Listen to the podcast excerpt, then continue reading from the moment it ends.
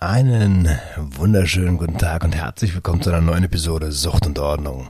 Dein Podcast für vorurteilsfreie Aufklärung über psychotrope Substanzen, Drogenpolitik und Suchtprävention. Ich höre mich ein kleines bisschen verpennt an. Das liegt daran, dass es gerade irgendwie halb neun ist und ich eine ganze Woche FSJ-Seminar hinter mir habe. Ähm, gestern relativ spät wieder in Berlin angekommen bin und ja, heute äh, Samstag ist. Und eigentlich hätte gestern die Episode als Audio live kommen sollen. Ähm, gab's nur auf YouTube. Sorry dafür, aber ich habe völlig verpeilt, wie also das, ich habe es unterwegs einfach nicht hinbekommen. Trotzdem möchte ich mich bei euch bedanken, bevor diese Episode losgeht. Und zwar haben wir Spenden bekommen. Die liebe Iska Maria hat 10 Euro und einen Cent gesp äh, gesponsert, gesponsert, gespendet. Das, das Wort fehlt mir. Ähm, gespendet mit einem kleinen Text dazu, 10 Euro für den Podcast und ein Glückscent für dich, lieber Roman. Vielen, vielen lieben Dank dafür, Iska Maria. Ähm, die liebe Sabrina hat drei Euro gespendet. Ähm, vielen, vielen lieben Dank, Sabrina. Und Nikolai hat 10 Euro gespendet. Danke, Nikolai. Lukas. Lukas hat einen Fuffi gespendet. Alter. Und zwar ähm, mit dem kleinen Beisatz, viel Spaß bei eurer Hochzeit. Er hat selber vor kurzem geheiratet und wünscht uns alles Gute dabei. Vielen, vielen, vielen lieben Dank auch an dich, Lukas. Ähm, schauen wir mal, vielleicht wird's ja doch. Wir, äh, ich weiß gar nicht, ob ich das in der letzten Episode erzählt habe. Wir wollen bei unserer Hochzeit so einen so so so so Kasten hinstellen. Ähm, Ostsee oder Karibik und dann mal gucken, was in der Family zusammenkommt. In der Sucht und Ordnung Family kommt gerade schon ein bisschen was zusammen. Vielen Dank dafür. Wenn du auch Bock hast, ähm, uns zu unterstützen, gar nicht mal wegen der Hochzeit, sondern vielleicht auch wegen der Arbeit, die, äh, die wir hier leisten, dann ähm, schau doch unten in die Show Notes und dort findest du den entsprechenden Link. Zum Thema FSJ-Seminar werde ich ja, ich glaube, eine ganz eigene Episode machen, weil da gibt's so viel zu zu sagen, dass ich das nicht in die ähm, in das Intro quetschen möchte. Auf jeden Fall sei schon mal so viel gesagt. Das war eine sehr sehr tolle Woche ähm, und eine sehr sehr wertvolle Woche. So, jetzt geht es aber los mit der Episode. Es geht um Cannabis-Aktivismus, aber bevor die Episode startet, gibt es einen Satz, den ich wie immer mit euch teilen möchte, und zwar, du bist ein Geschenk für die Welt und du darfst glücklich sein.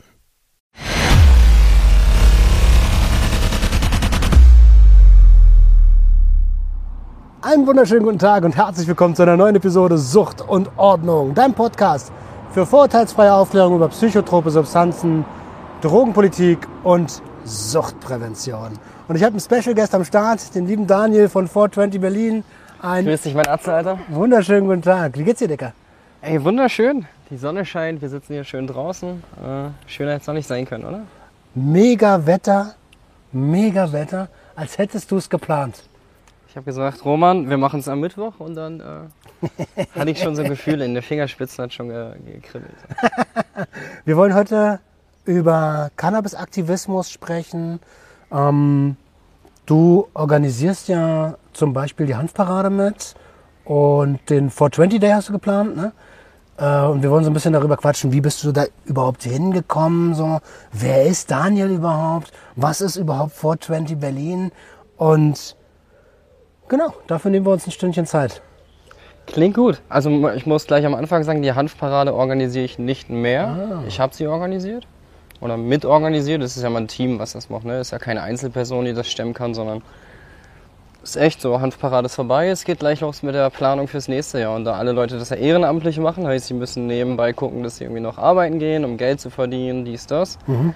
Ist halt nicht so viel Zeit bei den einzelnen Leuten. Ne? Und deswegen haben wir uns gleich nach der Hanfparade immer an die nächste gemacht. Und äh, das so durchgezogen. Ne? Und irgendwann kam es dann halt, ich will nicht sagen zu einem Bruch, aber So das Team ist so ein bisschen auseinandergegangen ne? und äh, dann habe ich auch den Absprung äh, gemacht, weil mir ein paar Sachen so nicht mehr gefallen haben. Und äh, ja, dann ging es ja weiter mit dem 420 Day.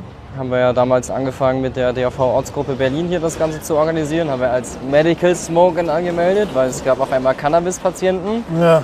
die dürfen konsumieren und äh, die Polizei hat uns im Görlitzer Park echt gewähren lassen. Ne? Also, Wann war Auch der erste nicht. 420 Day? Also der erste, den wir gemacht haben, war 2017.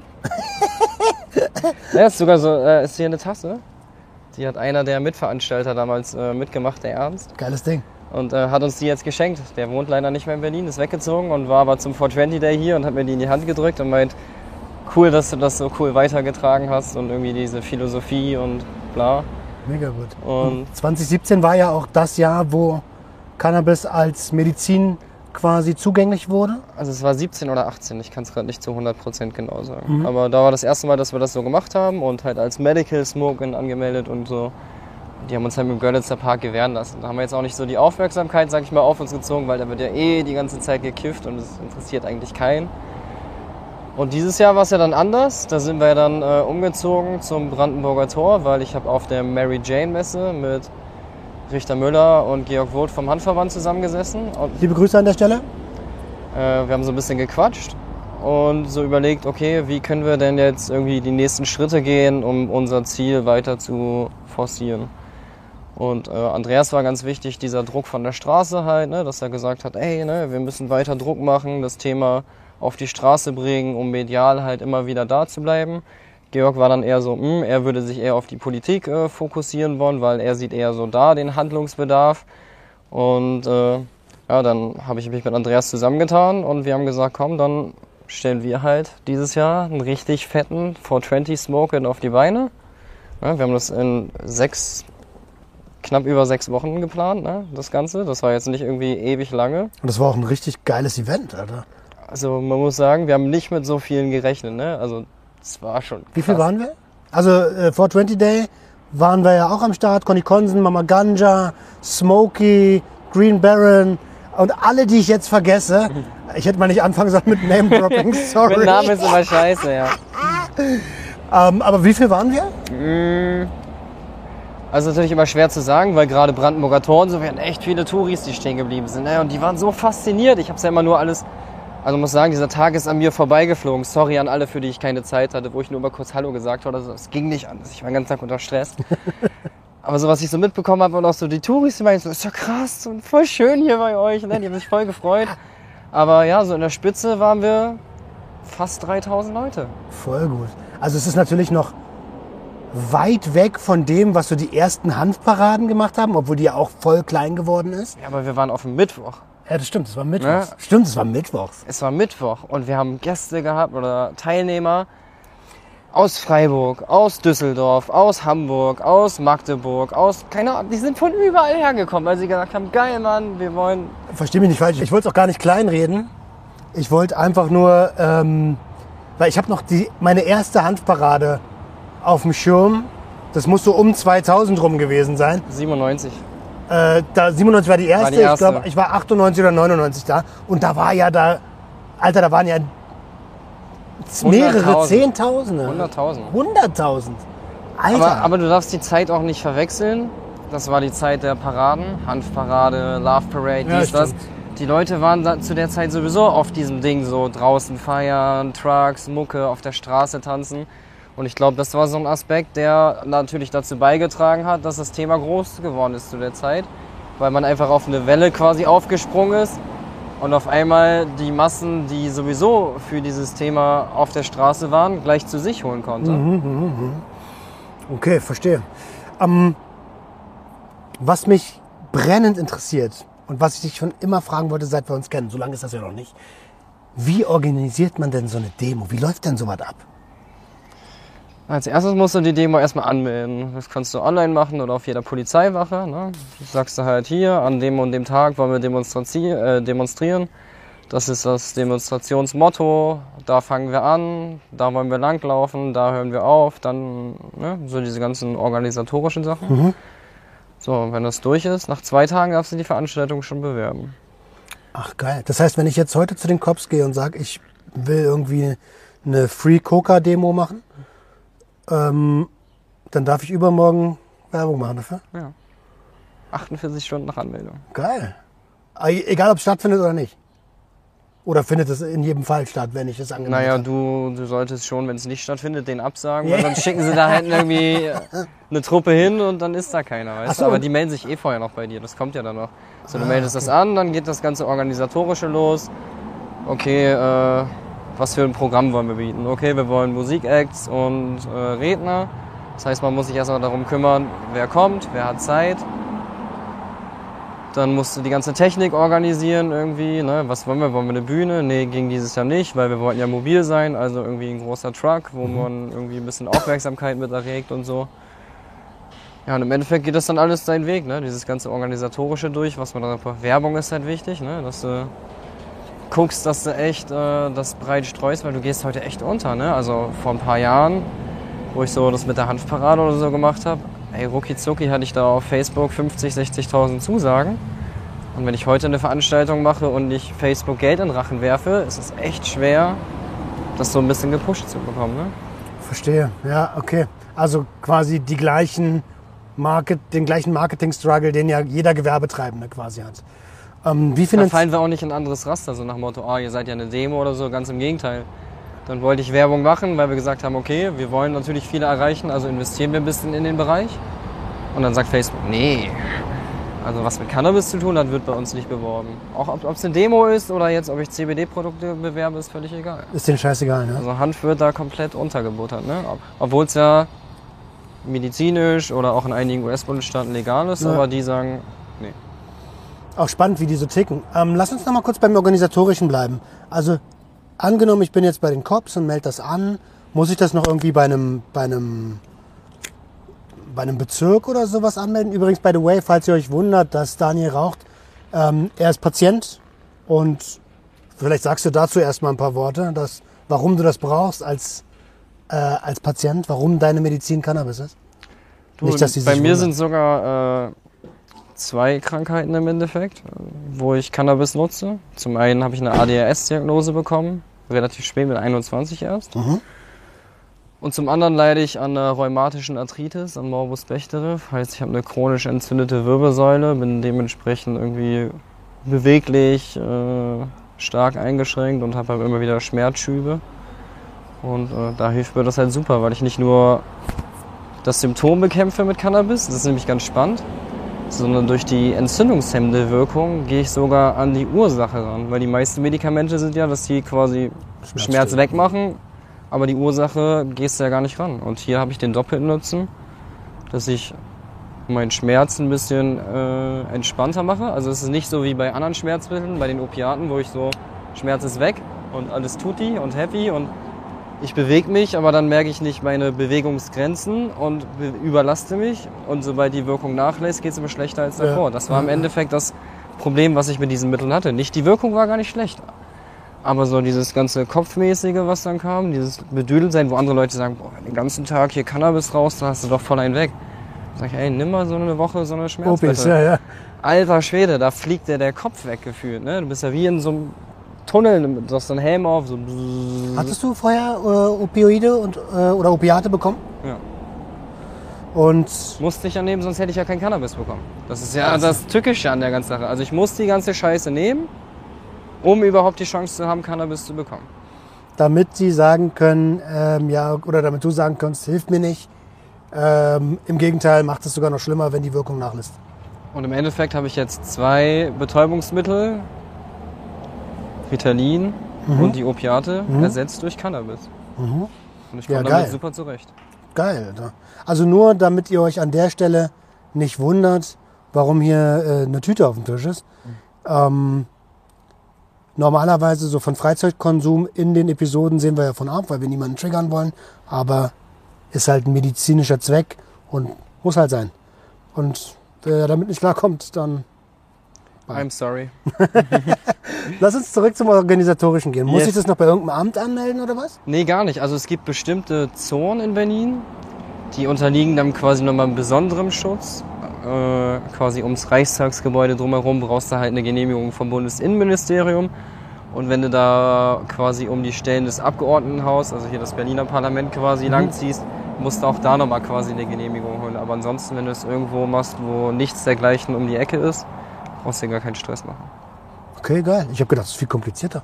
Ist eigentlich voll einfach, so eine Demo anzumelden, ne? Ja, wirklich. Also, und du kannst sogar ja eigentlich eine Sponti machen. Heißt, du gehst einfach ein paar Leuten hin mit dem Schild und dann kommen irgendwann die Cops und dann sagen die so, ja, was machen sie hier? Ja, wir machen eine Demo. Und dann ist halt einer, muss sich halt als äh, Versammlungsleiter zu erkennen geben, der quasi die Verantwortung dann trägt, ne?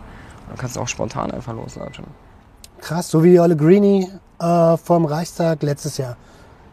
Ja, oder in der linken Szene ist ja auch bekannt. Irgendwas passiert und dann äh, haben die keine Zeit, weil eine Stunde später wollen die dann irgendwie an dem Ort des Geschehens demonstrieren und dann gibt's da halt eine Sponti-Demo sogar. So, Okay. Das ist äh, der Begriff dafür quasi. Ja, also so spontan einfach halt, ne? Genau. Okay, krass. Ähm, Aber es ist eigentlich super einfach und äh, die Leute haben das ja mit der Zeit auch gemerkt. So die Global Marihuana Marches finden regelmäßig seit Jahren in mehreren Städten statt, weil die auch dann gemerkt haben, so ist ja gar nicht so kompliziert, ne? Und je nachdem in welchem Rahmen du das machst, ist es sogar relativ einfach. Manche bauen einfach aus Paletten einfach ein kleines Podest, wo die jemanden mit dem Mikrofon draufstellen, weil die sind halt nur in einem 500 Seelen Kaff, aber die wollen da trotzdem Zeichen setzen, so weißt du? Und Finde ich cool, Alter. Muss mehr von geben. Es ist leider immer noch zu wenig Leute, die den Arsch hochkriegen.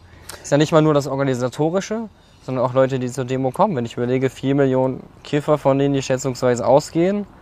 Ich denke, die Dunkelziffer ist nochmal genau das gleiche oben drauf. denke ich auch, ja. Aber von denen kommt ja keiner, weißt du? Erst wenn sie erwischt werden, dann ist auf einmal das Geschrei, mein Führerschein und oh, ich muss Geldstrafe zahlen. Ja, und vorher hast du dich nicht für dein Recht eingesetzt. Ja. Guck dir Richter Müller an. Der kifft nicht mal. Mann, der geht vorweg, der investiert privates Geld da rein, weißt du, wie ich meine? Und andere sp spenden weder einen Fünfer noch kommen sie mal irgendwo hin und heulen dann aber rum, wenn was passiert. Ich muss sagen, bei mir war es ähnlich. Also ich habe 21 Jahre ja nur konsumiert, also nur extrem gefährlich konsumiert, weil ich alles durcheinander konsumiert habe. Ist eine andere Geschichte, Substanzgebrauchsstörung, vor Gefühlen flüchten und so. Aber auch erst jetzt, wo ich mich bewusst mit psychoaktiven Substanzen auseinandersetze und auch mit dem Zusammenhang zu Substanzgebrauchsstörungen auseinandersetze, wird mir bewusst, wie ja, wie scheiße eigentlich unser, unsere Drogenpolitik ist. Und erst dann, also mit, mit Gründung des Podcasts quasi, habe ich gemerkt, alter krass, ich müsste mich hier auch mehr engagieren. so. Und ich denke, so wird es ganz vielen anderen auch gehen. Das ist genau das Ding, ne? Na, mir ist es schon recht früh aufgefallen. Zum einen, meine erste Prävention war in der Schule von einem Polizeibeamten mit einem Koffer voller Drogen. und dann ging das darum, ne? Und seine Panikmache, oh, alles ganz schlimm und äh, und dann gingen diese Tütchen rum, konntest dir angucken und hattest ja schon Angst, das anzufassen in dem Tütchen, so nach dem Motto so, oh, nicht, dass ich gleich irgendeine Wirkung habe, weil da ein Loch drin ist oder so, ne? Weil, wie alt warst du da? Elf oder zwölf. Krass, bei uns Also war gar keiner. fünfte, sechste Klasse kam die Polizei an die Schule und hat Drogenprävention betrieben. Und äh, Drogenprävention. Na, Angst. Ja, ah, ja, klar. Ein pures Gefühl, so im Nachhinein ein pures Gefühl der Angst geschürt. Ne? Die und dann auch halt- diese, gleich diese Einstiegsdrogentheorie, auf das Cannabis gezeigt. Naja, hier, ne, das ist der Anfang und später landest du dann bei dem. Das hat er uns so gesagt. Kein Scheiß, Alter. Und dann hattest du natürlich erstmal, dann hattest du natürlich erstmal Angst und Respekt davor, ne? Und irgendwann, wie das so ist, mit 14, die Kumpels fangen an zu kiffen. Ja, irgendwann machst du auch mit, weil wenn die das alle machen, klar, man, du willst ja dazugehören. Ist als Jugendlicher nun mal so, weißt du? Du willst nicht der sein, der außen vor ist. Und dann merkst du auf einmal so, hm, das fühlt sich ja ganz anders an, als der Kopf gesagt hat. Das war das Erste. Und das Zweite war, was er im Endeffekt ja dann genau falsch gemacht hat. Also bei mir ging das erst später los, aber die haben dann auch gleich angefangen mit den nächsten Substanzen, weil die gesagt haben, ach naja, wenn das bei dem Gras so ist und nicht so schlimm ist, wie er gesagt hat, dann wird es bei den anderen Substanzen, hat er wahrscheinlich auch nur Gelabert. gelabert.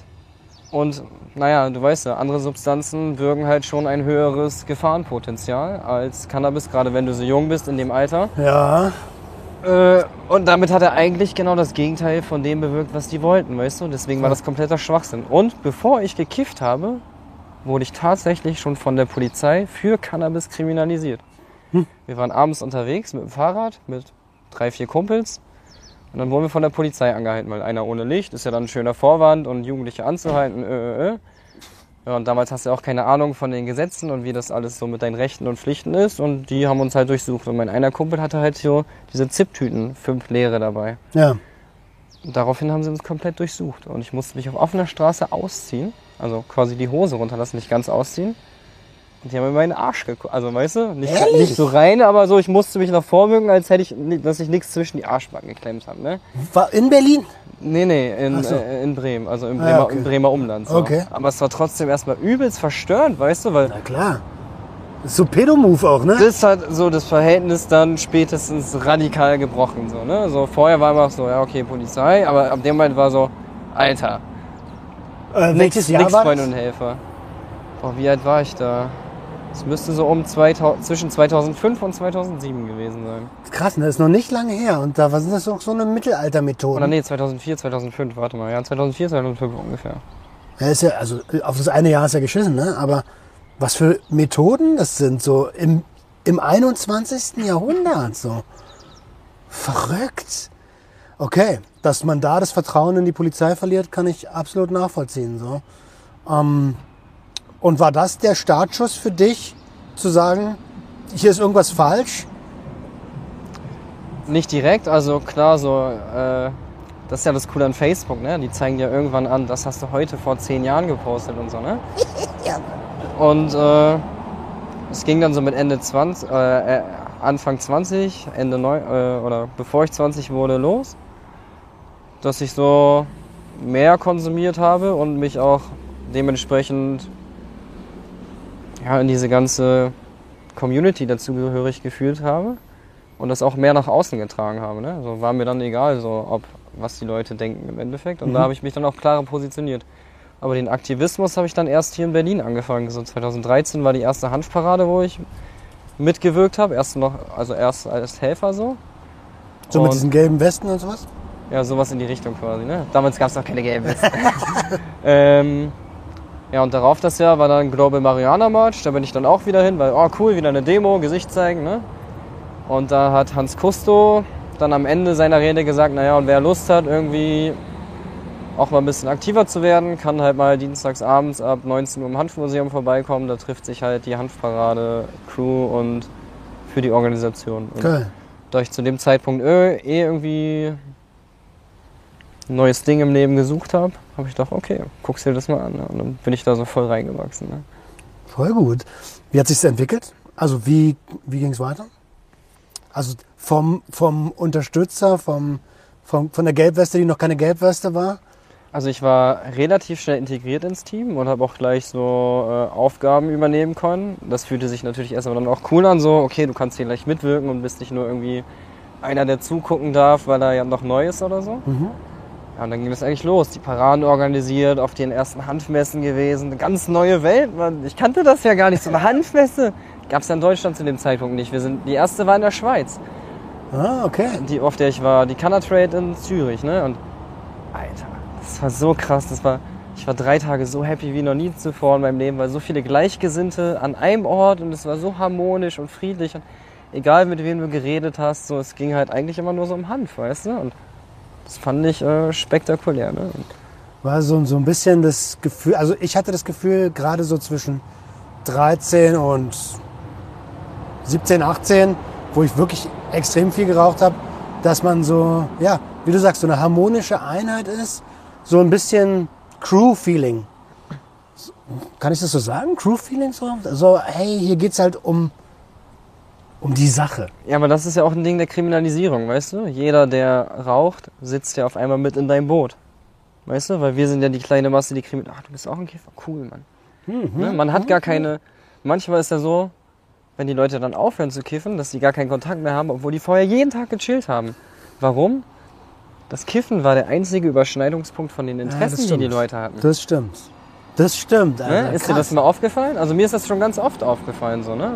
So dass eigentlich der einzige Grund war, manchmal war, du bist Kiffer, ich bin Kiffer. Aber das ist oft so, ne? Also es ist ja bei jedem Hobby in Anführungsstrichen gleich. Viele Fußballfans würden, glaube ich, im echten Leben auch nicht zusammenhängen, wenn sie nicht irgendwie ihren Verein hätten, so, ne? Schweißt halt zusammen, ne? Ja, voll. Kiffen vereinigt. Aber ich sage immer, wer es nicht lebt, kann es nicht fühlen. Ja, voll. Absolut.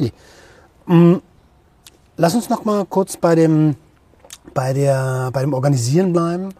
So, dann hast du, dann warst du auf den Messen. Die sind ja dann auch immer mehr geworden. Also dieses Jahr ist das, glaube ich, groß. Also die ersten, die ich war, das war so familiär, ne? Also so eine Turnhalle wahrscheinlich. nee, das nicht mal. Aber du warst oft, ich war dann drei oder vier Wochen später auf der zweiten und die Leute kannten mich schon. Ja, okay. Und das war halt, das war halt cool, weißt du? Und das ist ja erst mit der Zeit dann angefangen zu wachsen. Dann gab es den CBD-Boom. Auf einmal war die Hälfte der Messe voll mit irgendwelchen CBD-Leuten, die hast du noch nie vorher gesehen, weißt du? Also das hat sich die letzten Jahre schon ein bisschen äh, gewandelt, so diese ganze Szene, diese ganze Industrie auch dahinter. Ne? Also ist nicht mehr so wie vor acht, neun Jahren, wo ich mit dem Ganzen halt angefangen habe. Ne? Würdest du sagen, es ist inflationärer geworden? Was meinst du mit Also es ist so ähm, eine breitere Masse, die eher auf finanzielle Aspekte schaut?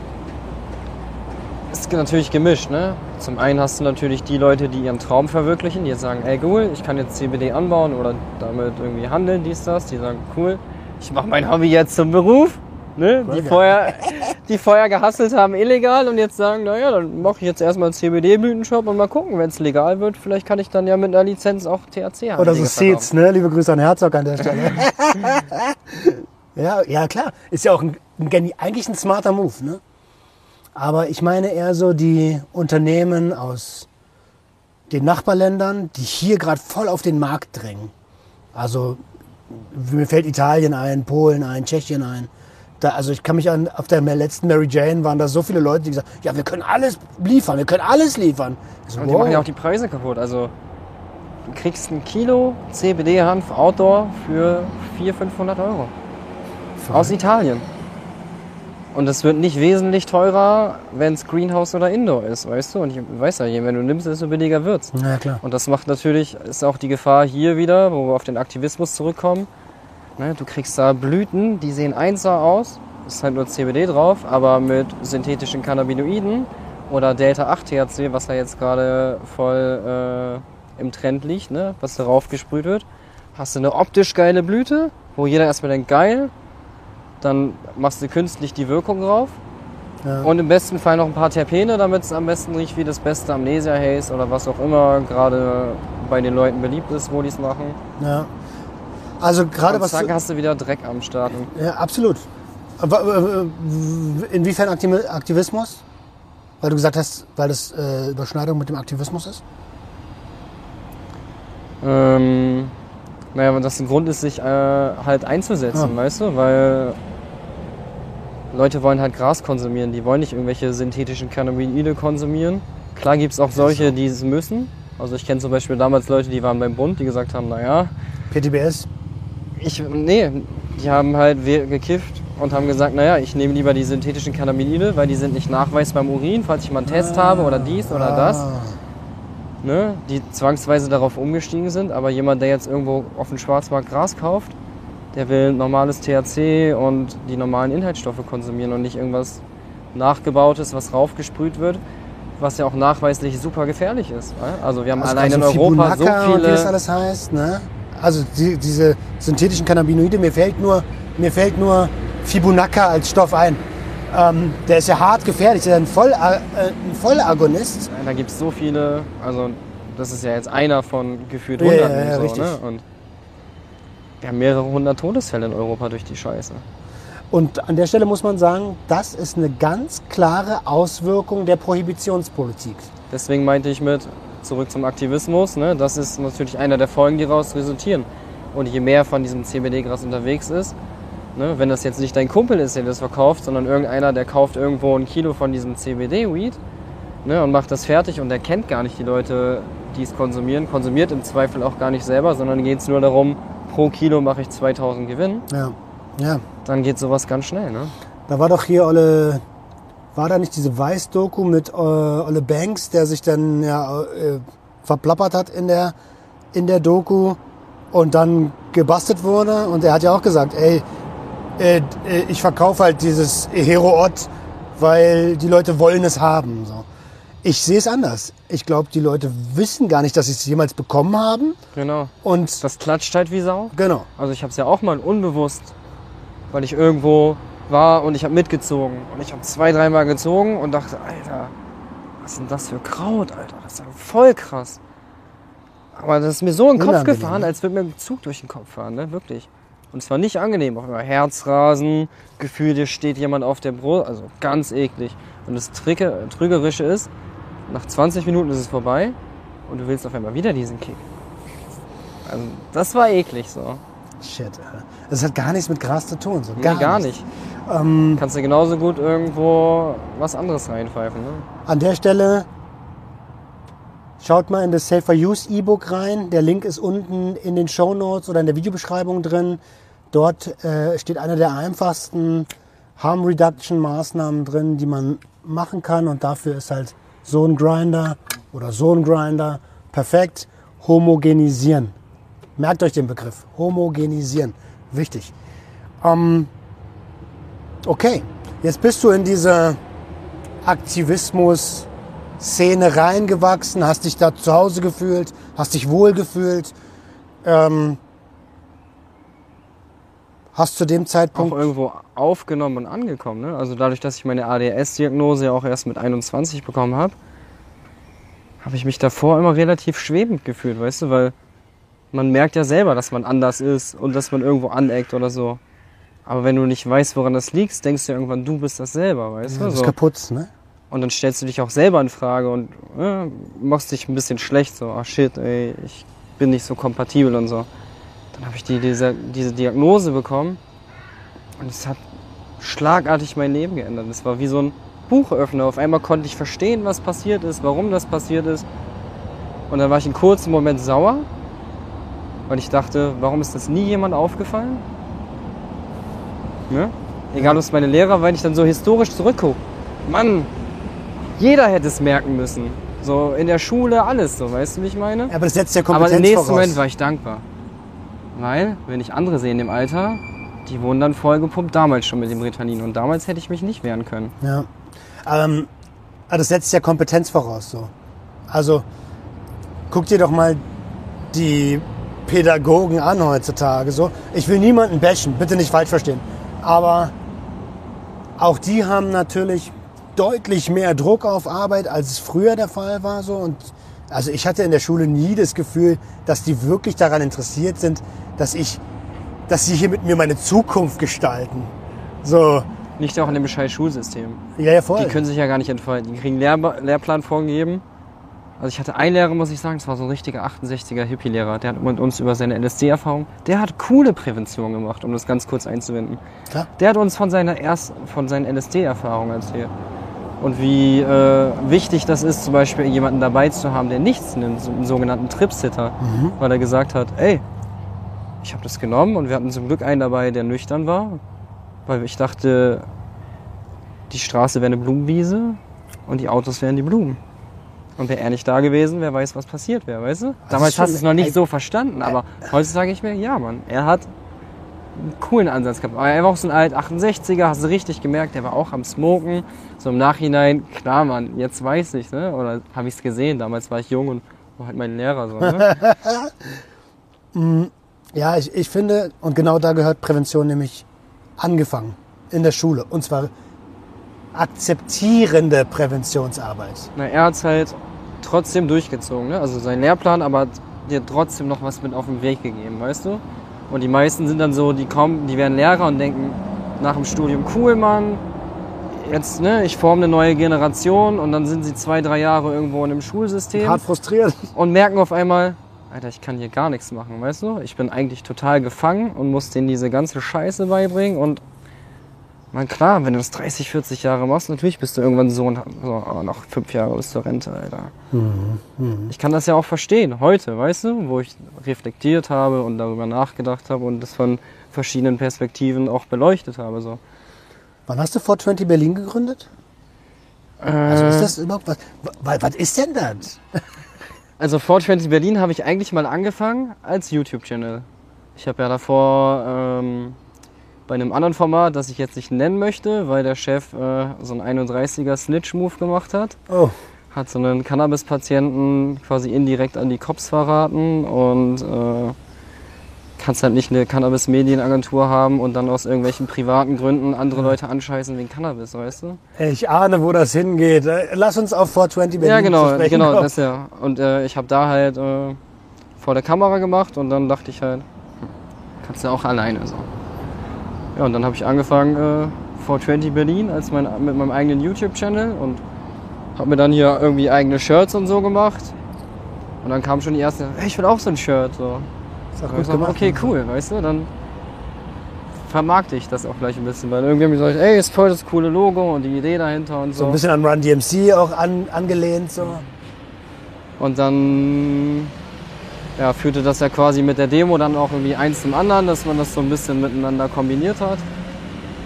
Dann kam ja die Corona-Welle und damit auch so ein Break. Konntest ja irgendwie nichts mehr machen. Mhm. Seitdem habe ich YouTube-mäßig nichts mehr gemacht. Achso, mit Corona ist YouTube eingeschlafen? Ja, ich habe dann halt erstmal nichts gemacht. Ich, man wusste ja auch gar nicht, wie es weitergeht. Und dann habe ich erstmal abgewartet und geguckt so. Und ja, so seit einem guten, einem guten Jahr oder so habe ich dann wieder angefangen, das so ein bisschen mehr zu machen. Zwischendrin ging es mir halt sehr schlecht. Habe mit meiner Frau, unser Sohn ist äh, letztes Jahr verstorben, halt im äh, Januar so. Oh shit. Das hat es so emotional halt erstmal ganz schön Ja, also fertig gemacht. Und dann äh, brauchte ich halt auch irgendwie wieder so ne, eine Aufgabe und irgendwie was Positives im Leben einfach, ne? Dass du nicht den ganzen Tag in deiner Blase drin hängst und da nicht rauskommst. Und dann Dieser habe ich gesagt, okay, come on. Ne, hat mir auch geschrieben, dass äh, mein Insta auch ewig lange quasi brach lag und ich gar nichts gemacht habe, weil ich hatte halt keine Kraft, keine Motivation, nichts irgendwie irgendwas zu machen und du willst dich auch nicht Depri vor die Kamera setzen. Ja, weißt du? voll. Aber ey, es ist absolut nachvollziehbar, dass man nach so einem Ereignis eine Pause braucht. Also, ähm, das ist generell so in der. Das ist so eine Sache, die verstehe ich in der Arbeitswelt nicht. Wie lange kriegst du Angehörigen frei, wenn, wenn du einen Schicksalsschlag hast? Einen Tag? Für die Beerdigung, ja. Ja, genau. Alter, what the fuck, Alter, in welchem System leben wir denn? Ist doch logisch, dass derjenige erstmal eine Pause braucht, um wieder mit seiner Welt aufzuräumen. So. Krass, Mann. Wie lange, wie lange ging das bei dir? Also diese, die Phase? Wahrscheinlich ist es immer noch ein bisschen, ne? Anderth- Anderthalb Jahre. Also anderthalb Jahre schlimm. Und ja, dann habe ich halt wieder angefangen, ne, ein bisschen was zu machen, um, um da halt rauszukommen. Ne? Natürlich irgendwann sind auch so die finanziellen Reserven, die man hat, aufgebraucht. Ne? Das musste ja auch wieder aktiv werden. Ja, und dann habe ich gesagt, okay, dann äh, spezialisiere ich mich erstmal darauf, irgendwie die Marke 420 Berlin wieder irgendwie mehr zu vermarkten und habe mir so ein Shopsystem irgendwie aufgebaut und so ein paar Designs gemacht, so halt so Cannabis äh, Clothing, weißt du? So irgendwie habe ich gesehen, es gibt halt auch noch nicht so viel irgendwie Community Kleidung sozusagen. Voll. Und Also, habe ich so ein bisschen so quasi in diese Nische reingedrängt, dass ich sage, okay, ich mache jetzt nicht nur Sachen mit meinem Logo drauf, sondern auch so, keine Ahnung, was habe ich? Cannabis ist kein Brokkoli. Dann habe ich auch gegen rechts, äh, weil ich mich klar gegen rechts positioniere, auch so, keine So Ahnung, THC statt AfD oder so. Ein Joint und ein Land drauf halt, ne? Einer ist weiß, einer ist schwarz, ne? Da steht dann No to Racism und so. Ne? So lustige. Sachen halt, ne? Um, ja, damit will ich halt jetzt erstmal wieder ein bisschen in Schwung kommen. So, die Demo war natürlich cool, das hat mir mega den Push gegeben, halt auch so, weißt du, von, von meinem Inneren. So, ich fand's du, gut, das, Alter. Wie du oben auf dem, auf dem Truck standst und deine Rede gehalten hast. Man hat richtig gemerkt, du bist voll drin so und genau in der Situation drin. So. Ja, und eigentlich ist es ja gar nicht so meins. Also viele Leute denken ja, ich bin arrogant oder sagen mir, ich wirke arrogant. Dabei ist genau das Gegenteil der Fall. Weißt du, in den meisten Situationen fühle ich mich total fehl am Platz und kann dann gar nicht irgendwie mit Leuten quatschen oder so. Weißt du, ich bin voll mit mir selbst beschäftigt. Deswegen kommt auf mich bitte zu, wenn ihr irgendwie merkt, so ich sitze da oder so.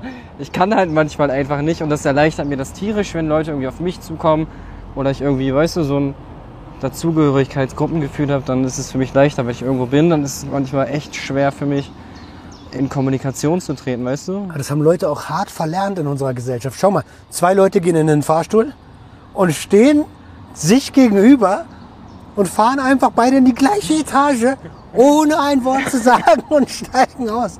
Was stimmt mit den Menschen nicht so? Wo haben wir uns kennengelernt? Auf der Hanfparade durch Dr. Fabian Steinmetz vom Schildower Kreis und durch Richter Müller, ne? Ja, in diesem Patientenbereich. Äh, da, genau, in dem Patientenbereich so. ich weiß gar nicht, ob ich da hätte reingedurft, aber genau da. Ähm, und ich weiß gar nicht mehr, ich glaube, wir hatten eigentlich relativ schnell miteinander gequatscht. So. Ich weiß es nicht mehr. Naja, da hatte ich ja meinen sicheren Kreis, weißt du? So, irgendwie Leute um mich herum, die ich kenne und dies, das, dann ist es für mich halt, wie gesagt, einfacher. Wenn ich zum Beispiel irgendwo komplett neu hinkomme und ich bin so der Neue, dann ist es schwer. So. Hm, okay, Oder verstehe. auch wenn ich die Leute noch nicht so lange kenne und die kennen sich schon länger, so, dann fühle ich mich halt immer so ein bisschen außen vor und kann auch nicht so mit einsteigen, weißt du? Ja, das, das kenne ich. Ja. Und ich weiß ja, dass es nur in meinem Kopf ist manchmal. Also klar, manchmal, nicht jeder mag dich, ist halt einfach so, weißt du? Als Mensch. So. Aber ist auch völlig normal und legitim. Aber ich habe halt oft dieses Gefühl so, okay, bin ich jetzt außen vor, weißt du, haben die irgendwas gegen mich? Und ich weiß ja, dass es nur in meinem Kopf diese ganzen Mhm, Fragen mhm. eigentlich sind oftmals. Aber es ist so schwer dagegen anzukommen, weil wenn, wenn du halt gebremst bist, bist du gebremst. Ne? Ähm, ich ich habe direkt einen Kommentar oder zwei Kommentare. Shitstorm-mäßig. Also es gibt ja keinen Shitstorm, ne? aber ich weiß, dass ähm, Konservative jetzt sagen würden, ja, vielleicht kommt es auch durchs Cannabis. Was entgegnest du so jemanden? War ja früher auch schon so, bevor ich regelmäßig Cannabis konsumiert habe, weißt du? Ist ja nicht so. Damit fällt es mir eher leichter, dass ich mich selber ein bisschen beruhige und so, weißt du? Das hilft mir eher in den Situationen sogar, um ehrlich zu sein. Aber da sind wir wieder bei der Frage, was war zuerst da, das Huhn oder das Ei, so, weißt du? Das ist ja, bei Ei. vielen, Psychi bei, bei vielen psychischen Sachen im Endeffekt so. Also man sagt in der Therapie, ähm, also in der systemischen Therapie sagt man, das, womit du ein Problem entwickelt hast, also, und ich möchte hiermit nicht implizieren, dass du ein Problem entwickelt hast, aber das, womit du ein Problem entwickelt hast, ist meistens ähm, die Suche nach einer Lösung gewesen. Also bei mir Stimulanzgebrauch oder gefährlicher Gebrauch von allen möglichen Substanzen war für mich eigentlich ein Lösungsansatz, um aus meiner Scheiße rauszukommen. So. Und damit sagst du schon was ganz Richtiges. Mhm. Zurück zum Aktivismus. 420 Berlin zusammen. Achso, den Link findet ihr übrigens auch in den Shownotes ne, zum Shop. Ähm, Cool. Jetzt hast du in der Corona, äh, in der Corona-Phase ein bisschen, bisschen ähm, pausiert, jetzt wieder angefangen. Und wie geht's weiter? Also, was sind die nächsten großen Projekte? Äh, 420 nächstes Jahr, das ist natürlich schon angemeldet. Wieder April? Genau, 20.04., 13 Uhr, Brandenburger Tor. Diesmal bleiben wir am Brandenburger Tor, haben wir überlegt. Machen da eine fette Bühne hin und ziehen da das komplette Programm durch. Geil. Das Und, Laufen war voll äh, anstrengend, Mann. Es war cool, Mann. Hätten wir die ganze Zeit oben auf diesem LKW sein können, aber ich musste die Leute mal da runterjagen. Ständig kam die Kontaktbeamtin zu mir und sagt, Herr Brückner, die müssen da oben runter. Und ich sag, ja, ja, ich kümmere mich. Ne? Keiner wollte halt da runter. Das ist so cool hier, ich will noch Fotos und Videos machen. So, ja, aber sonst sperren die den LKWs auch nicht so. Ja, Ne? ja, richtig. Nee, aber das wird dann der Vorlauf. Für das Jahr darauf habe ich natürlich auch schon angemeldet, Geil. damit wir den Platz safe haben. Wer weiß, vielleicht ist dann irgendwas anderes oder so, was an dem Tag ist. Nee, wir haben den Platz jetzt schon sicher. Und äh, durch, durch Schaltjahr sind wir da das Jahr auf einem Samstag. Und ich bin der festen Überzeugung, dass spätestens da Cannabis legal ist. Wir sind auf einem Samstag, haben schon einmal Vorlauf gehabt mit einer Bühne und können das jetzt alles durchchecken. Und spätestens in zwei Jahren, sage ich dir, wird das ein richtig fettes Ding, Alter. Man muss dazu sagen, ich habe Richter Müller ein Video gezeigt aus Kanada, aus Vancouver, von dem dortigen 420 Smoke-In. Und da siehst du, halt, die zählen den Countdown runter, da sind zehntausende Menschen und um Das war in so 420... einem Park, ne? Nee, nee, direkt in der Innenstadt auf so einem Platz. Zwischen den ganzen Hochhäusern. Aber du siehst auf einmal, wie eine Wolke so hoch steigt. Ich sag, das ist mein Traum. Ich sag, das will ich in Berlin haben. Und er hat mir gesagt, Daniel, wir setzen deinen Traum in die Realität um. Geiler Typ. Und ich bin in der festen Hoffnung, dass wir das in zwei Jahren genau schaffen. So. Da sind wir doch aber schon bei einem sehr guten Thema. Legalisierung. Deine Prognose, also die Politik sagt ja, äh, im zweiten Halbjahr wird ähm, ein Gesetzesentwurf vorgestellt und wir werden in dieser Legislatur ähm, die kontrollierte Abgabe haben. Glaubst du daran und glaubst du, dass es so, wie es geplant ist, sinnvoll umgesetzt würde? Also ich bin ja eigentlich eher einer der Mahner. Ja, also man muss sagen, an dem Tag, als das, der Koalitionsvertrag rauskam und es da drin stand, dachte ich so, wir haben es geschafft. Ne, kurzzeitig. Bis mir bewusst wurde, naja, was in dem Koalitionsvertrag steht, ist noch kein ausgearbeitetes Gesetz, was auch noch nicht in Kraft getreten ist, weißt du? Und auch jetzt, klar gibt's Druck und das ist ja das Coole. Sowohl unsere Demo, habe ich gehört, hat einen immensen Eindruck hinterlassen, weil wir hatten ja auch die Sonja Eichwede da. Ja, von der Ne? SPD? Genau, das war auch nicht irgendjemanden, sondern die haben da echt jemanden aus der Bundestagsfraktion geschickt, die schon einen höheren Posten dort bekleidet. Ne? Die ist die rechtspolitische Sprecherin, die ist auch selbst Juristin, Richterin, weißt du? Und die, auch dahinter, die haben ver verspiegelte Scheiben. Wir haben die nicht gesehen. Ich habe aber gehört, die haben uns gesehen und die haben uns gerochen. und das war krass, weißt du? Und mehrere Faktoren. War natürlich jetzt nicht die Demo der einzige Punkt. Auch der Druck vom, vom DAV, ne, dass die mit den Politikern immer wieder quatschen und die Forderungen reinbringen. Liebe Grüße an der Stelle. Und- jahrelange geile Arbeit. Verschiedene äh, Sachen, die dazu halt geführt haben. Und wir haben ja jetzt auch die Politiker. So der Lauterbach, der das Thema eher wegschieben wollte. Und dann kam halt der Haushaltsausschuss, der gesagt hat, naja, wenn du da jetzt nichts machst, dann werden dir für nächstes Jahr Gelder gestrichen. Und was wollen die natürlich nicht? Gestrichene Gelder. Ja. Und äh, ja, jetzt haben die acht Leute eingestellt, habe ich jetzt gehört, die quasi diesen Gesetzesentwurf jetzt ausarbeiten sollen. Das heißt, es geht in die richtige Richtung. Aber, wie gesagt, es muss nachher auch noch durch den Bundesrat.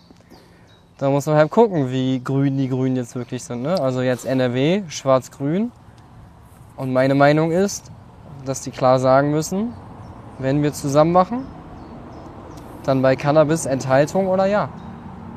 Ah, Enthaltung würde, ne, würde gut sein, weil dann fallen halt Stimmen weg, es wird Gleichgewicht wird besser, bloß kein Nein. Weil wenn die das machen, dann NRW. sind die auf ewig unten durch. hm, und NRW ist groß. Deswegen, die haben viele Sitze. Ähm, Aber ja, ich denke lieber pessimistisch und lass mich dann eines Besseren belehren und freue mich, wenn es wirklich umgesetzt wird, als dass ich sage, ja Mann, wir haben es geschafft.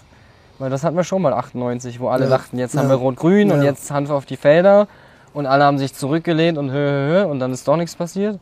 Ich habe ja auf meinen Demos, auf dem GMM und so immer gesagt, Leute, jetzt nicht aufhören, nicht faul werden, gerade jetzt dabei bleiben, weil Hier, sag das dir mal. Wir wollen kein, keine Legalisierung ohne Eigenanbau. Ne? Das, weißt du, Macht keinen Sinn. das ist Minimum, das muss sein. Ne? Social Clubs sollten genehmigungsfähig sein. Ne? Am besten soll auch nicht alles irgendwie lizenzmäßig nur an große Player gemacht werden, sondern die Leute, die sich jahrelang den A. Punkt, Punkt, Punkt aufgerissen haben, ne? die sollen auch irgendwie ein bisschen mit involviert werden, weil also ich kann Wäre halt schade. Und in Amerika war es so. Viele der ersten Lizenzen und so sind da an Leute gegangen, die sich jahrelang aktiv eingesetzt haben. es ist total sinnvoll, weil die sind natürlich die, die Ahnung von der Materie haben.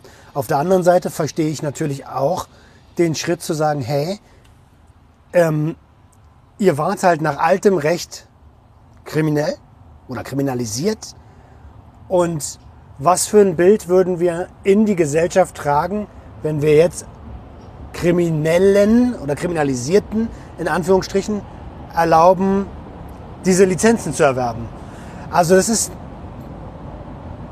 dünnes Eis, was man, was man für ein Bild in die Gesellschaft trägt. Weißt du? Ich gehe noch weiter. Jeder, der wegen Cannabis im Knast war, sollte rehabilitiert werden. Ja, voll, Klare natürlich. Forderung. Natürlich. Alles aus, dem, aus der Akte löschen und pipapo.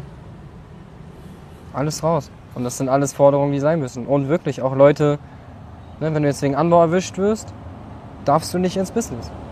Ist de facto so. Laut Cannabis-Kontrollgesetz, Vorschlag der Grünen. So. Ist halt ein No-Go.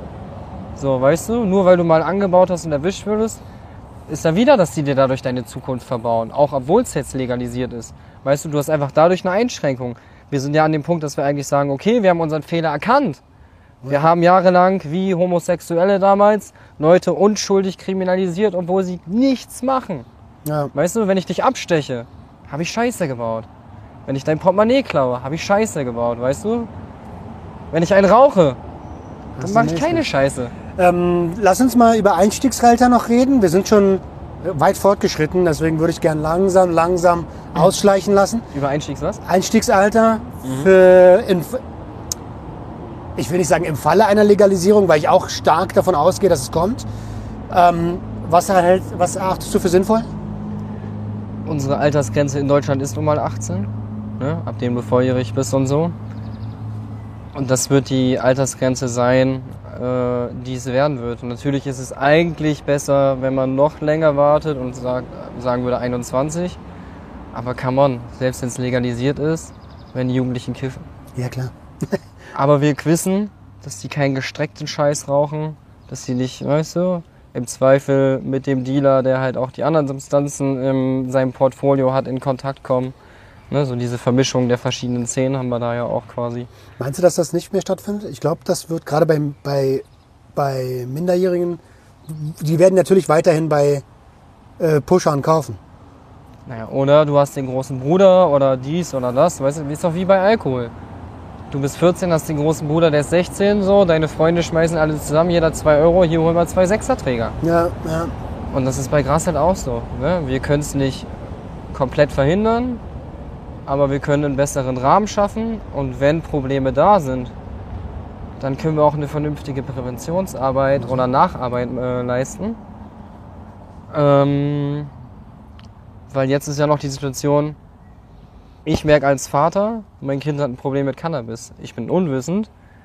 Ich gehe noch nicht zu so einer Beratungsstelle, weil weiß ich, ob die die Polizei informieren. Nachher haben wir hier noch eine Hausdurchsuchung. Ja. Und was sollen die Nachbarn denken? Lieber verpasse ich denen eine Ansage und dann ist ihm auch nicht geholfen. So, ne? Genau.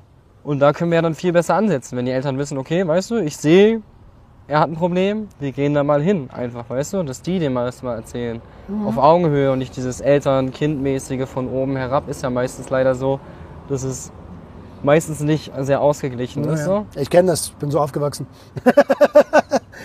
ähm, ja, ich finde auch, dass wir da uns auf jeden Fall Gedanken machen sollten, wie wir rechtzeitig erkennen, und das tun wir ja bei Alkohol auch nicht, wie wir rechtzeitig erkennen, dass jemand gefährliche Gebrauchsmuster hat, äh, Gebrauchsmuster hat und dann ins Hilfesystem vermitteln.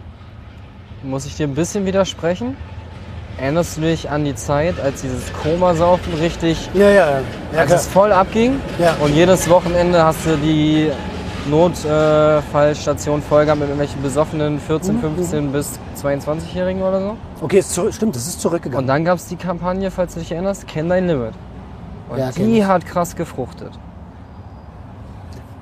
Also Prävention, wenn du sie richtig machst, hilft. Ja, das will ich gar nicht bestreiten. Ich sage nur, wir sollen uns Gedanken, wir müssen uns Gedanken machen, wie wir es machen. Weil ähm, auch wenn die Kampagne geholfen hat, gerade bei jungen Erwachsenen äh, oder Jugendlichen, schau mal ins Berufsleben. Also Leute, die viel Druck haben, konsumieren oder Alkohol, meistens gefährlich. Und erst wenn es ein Problem wird, fällt es dem Arbeitgeber auf. Und dann hat er meistens mit Repression, Repression zu ähm, rechnen, statt mit Hilfe. Und das geht natürlich gar nicht. Das ist ja genau das Problem, ne?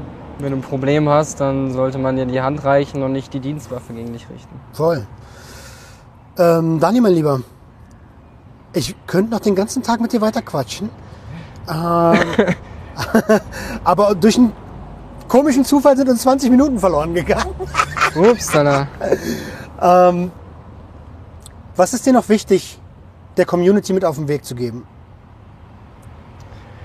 Also ich habe ja, ähm, wo wir beim Thema Harm Reduction sind und so, mit Hans Kusto zum Beispiel damals hier die Drogeninfostände gemacht auf Festivals und in Clubs und so.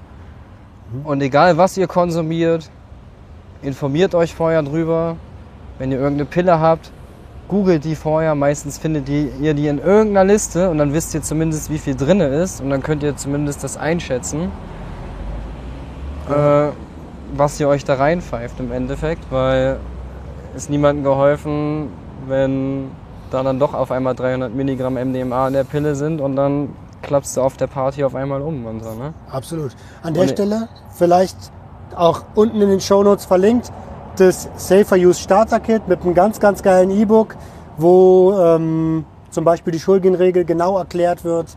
Ähm, checkt euch das mal ab. Kauf das! Er hat's gesagt. Nein, das ist wichtig. Ja, gerade, es ist- gerade für junge Menschen, weißt du? Wie willst du denn einen Umgang mit etwas lernen, wenn du es nicht, weißt du? Ist ja nicht so, dass dir das jemand beibringt. Bei Alkohol ist es so, mein 14. Geburtstag oder von anderen Freunden, da gab es eine Kiste Bier von den Eltern und dann war das betreutes Trinken. Die haben darauf geachtet, dass wir nicht zu viel, nicht, also nicht zu schnell. Ne? Aber Ja, du wurdest da, gehabt, du wurdest im Endeffekt ein bisschen quasi daran dran geführt. Bei anderen Sachen ist es nicht so. Ja, Und meistens kommen die Leute dann irgendwo im Club damit in Kontakt. Haben eh schon 3,8 im Turm, so, ey, willst du? Ja, warum nicht, ey, her damit, weißt Also, du? ja, und das geht natürlich gar nicht. Also, das ist Und deswegen sehr lieber den Art Umgang lernen und gucken, dass man so eine Sachen mitnimmt und daraus lernt und einfach für sich selber sicher ist, weil das sind immer noch Substanzen, die bei falscher Verwendung im Zweifel auch zum Tod führen können, weißt du? Und äh, ihr solltet nicht fahrlässig mit eurem Leben spielen für einen geilen Abend. Absolut. Alter, besser geht's gar nicht. Das sind perfekte Schlussworte. Auch wenn sie so rüberkommen, als wenn es ein Du, Du, Du ist. Nein, Aber das ist gar nicht. Eins der wichtigsten, Das soll wirklich von, von Auge zu Auge kommen so. genauso, eine der wichtigsten Erkenntnisse, die ich nach 21 Jahren gefährlichen Konsummuster gelernt habe. Alter, wisse, was du tust und sicherer ist sicherer. Ja. Daniel Dicker. Keine Geldscheine mit anderen und so, weil so viele Bakterien wieder sind. Du steckst in deine Nase, deine Nasenschleimhäute kratzt die auf. Ne, dann geht der Dreck direkt in dein System rein. Im Zweifel hast du irgendwie Hepatitis oder so einen Scheiß da dran. Muss ja nicht sein. Wenn man schon konsumiert, dann zumindest sicher. Voll. Aber Rudi, das war's. vielen, vielen lieben Dank, dass du da warst. Danke, dass ihr gekommen seid. Voll gerne, Mann. voll schön. Du bist jederzeit herzlich gern wieder eingeladen. Und wir sehen uns spätestens auf der nächsten Demo. Erstmal ist er jetzt Mary Jane. 15. bis 17.07. hier in Berlin. Grüße gehen raus an Duke und das Team. Peace!